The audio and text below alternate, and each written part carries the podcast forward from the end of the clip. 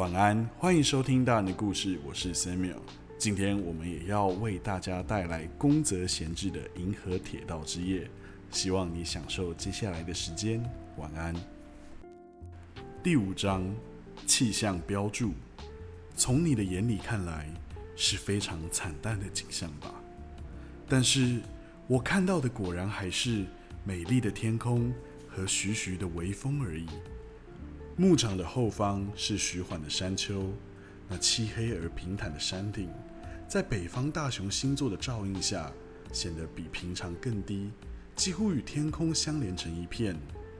乔凡尼沿着布满露珠的林间小径，一步步地爬上山丘，在一片漆黑的杂草丛以及奇形怪状的灌木丛中，唯有那条小径被一道白色星光照耀得十分清晰。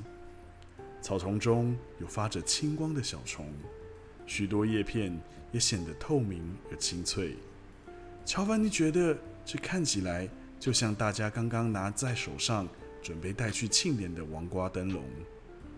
穿过那片漆黑的松树和橡树林后，天空一下子变得非常辽阔，不止可以清楚地看到从南横亘到北的银河。也看得见山顶上的气象标注，一片像是风铃草，又像野菊花的花海映入眼帘，飘来阵阵仿佛在梦中的香气。一只鸟儿不断鸣叫，掠过天际。乔凡尼到了山顶的天气标注下方，将发热的身体整个扑倒在冰凉的草地上。镇里的灯光。在一片黑暗中，宛如海底宫殿般亮着，隐约还能听到孩子们的歌声、口哨声和断断续续的叫喊声。风在远处咆哮，山丘上的草静静地摇晃。乔凡尼那被汗水浸湿的衬衫也跟着变得冰冷。他从城镇外郊放眼望着远处。宽阔的漆黑草原。此时传来了火车的声音，车厢上有一排红色的小车窗。想到车厢里的旅人们，有的削苹果，有的欢笑着，每个人各自做着自己的事情。乔凡尼就无法言喻地觉得悲伤，只能再次的抬起头，仰望着星空。啊，天空那片白色的衣带。全都是星星组成的呢。只是不管怎么看，乔凡尼都不觉得那片天空像白天老师所说的那样空旷而了无生气，反倒觉得是一片小森林或牧场，甚至像一片草原。他还看见闪烁着蓝光的天琴座，先是有三到四颗星星，一闪一闪的。不断伸出脚，又收回来，最后终于像香菇般伸得长长的。而眼底下的城镇白茫茫的一片，仿佛群聚着星星，也宛如一团烟雾一样。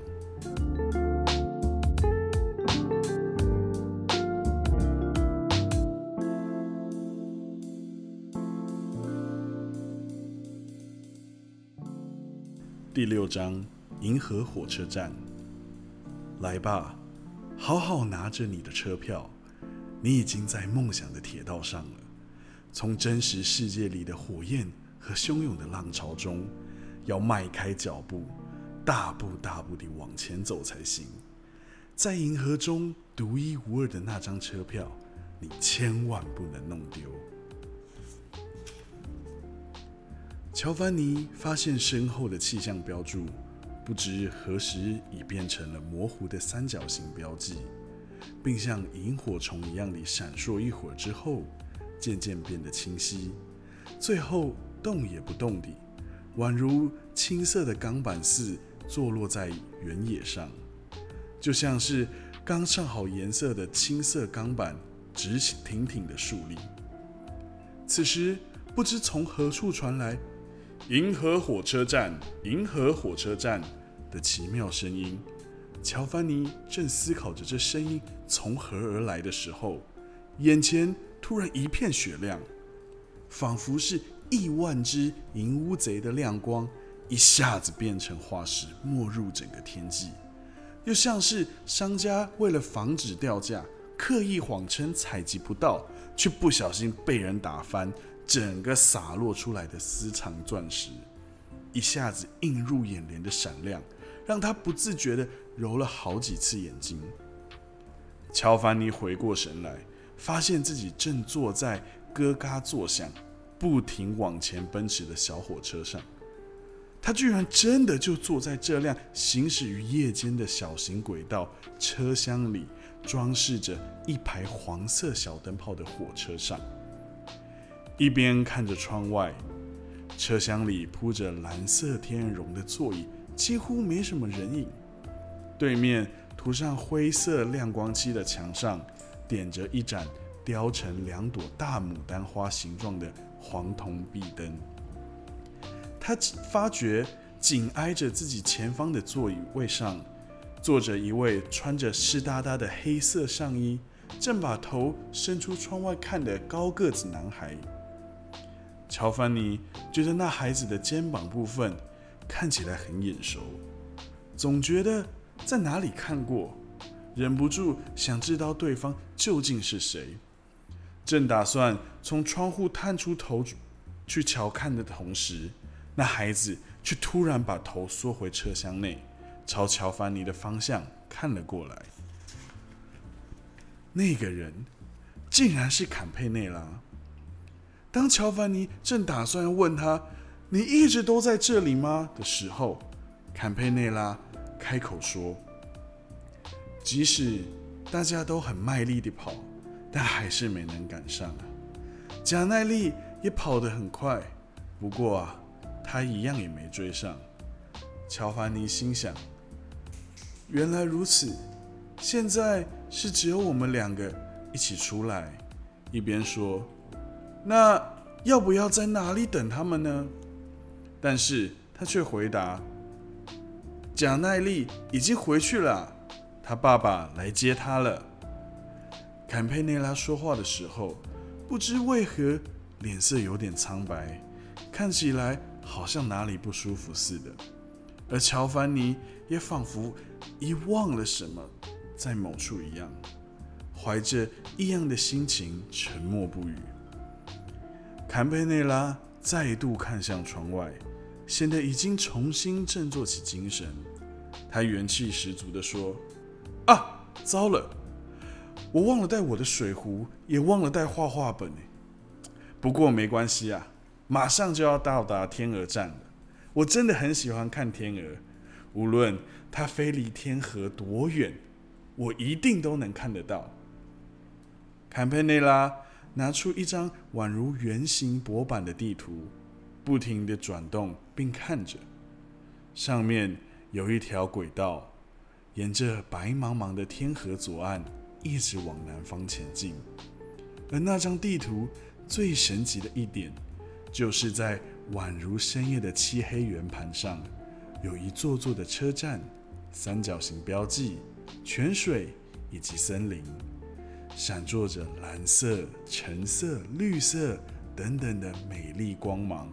散落在四处，乔凡尼总觉得自己似乎在哪里看过这张地图。这地图是在哪里买的？这是用黑曜石做的，对吧？乔凡尼问道。这是我在银河火车站那里拿的，你没有拿到吗？哦，这么说，我刚刚经过的就是银河火车站吗？那我们现在是是在这里吧？乔凡尼指着天鹅站标示的正北方说：“是啊。”诶，这河畔是月光吧？他朝那方向望去，只见闪烁着蓝白亮光的银河畔，有一大片的芒草，在银色天际随风摇曳，掀起一片片的波澜。那才不是月光。银河本来就会发光啊！乔凡尼边说着，整个人像是要飞上天般的愉悦，不停地用脚跺着地板，将头探出窗外，高声地吹起《星星之歌》的口哨，又拼命地拉长身体，只为了要仔细地看看天河的水。刚开始什么也看不清楚，但慢慢地仔细瞧了之后，发现那美丽的河水远比玻璃或氢气都来得更清澈透明，偶尔还会因为错觉。看到天河泛起一丝丝紫色的涟漪，便发出像彩虹般的光芒，静悄悄地向前不断奔流。草原上到处可见发着灵光的三角形标记，距离远的看起来较小，距离近的看起来较大。远的三角标呈现鲜明的橙色与黄色，近的。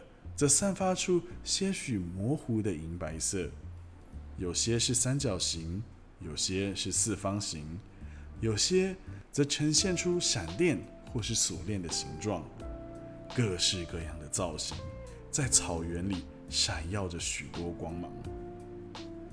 乔凡尼感到兴奋不已，刻意甩了甩头。那片美丽的草原里闪耀着蓝色。橙色等许多亮光的三角标，也仿佛获得新生命似，纷纷抖动了起来。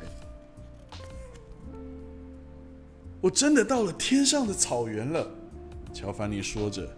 而且这辆火车烧的并不是煤炭呢。他将左手伸出窗外，一边看着前方说：“嗯，应该是用酒精或电器吧。”坎佩内拉应声。可哒咔哒，这美丽的小火车随着天际芒草的吹拂，奔驰在天河与三角标记的银色微光里，不停地向前。啊啊！龙胆草开花了，都已经进入深秋了呢。坎佩内拉指着窗外说：“铁轨两侧的低矮杂草丛里，绽放着一簇簇宛若月长石雕刻而成的。”美丽紫色龙胆花，我跳下去摘，然后再拿回车里给你看吧。乔凡尼心情愉快地说：“来不及了啦，火车都已经跑了这么远了。”坎佩内拉话还没说完，下一丛龙胆花又闪耀着夺目的光芒插身而去，一簇又一簇的黄色龙胆花，仿佛要涌出来一样，像雨水一样。不断的从眼前消失而过，排成一整列的三角形标记，忽隐忽现地从眼前飞逝，如同烟雾或火焰般散发出闪耀的光芒。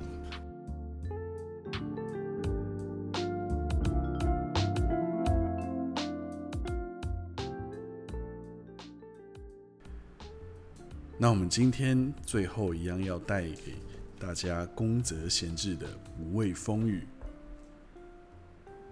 不输给雨，不输给风，不输给寒雪以及夏天的炎热，有着健康的身体，不带有多余的欲望，也绝不生气，总是安静的笑着，每天吃四盒糙米、味增以及一点点蔬菜，对于任何事情都不加入争论。多听多看，好好的去理解，然后谨记在心。住在原野中的松林荫底下的小茅草屋，东边如果有生病的孩子，就去照顾他；西边如果有疲惫的母亲，就去帮他扛稻树；南边如果有人临终，就去告诉他不要害怕。北边，如果有人在吵架或是控诉，就叫他们停止做无聊的事。为旱灾流泪，在寒夏时不安地走着，被大家说我一无是处，得不到称赞，也不要别人为我担忧。我想成为像这样的人。晚安。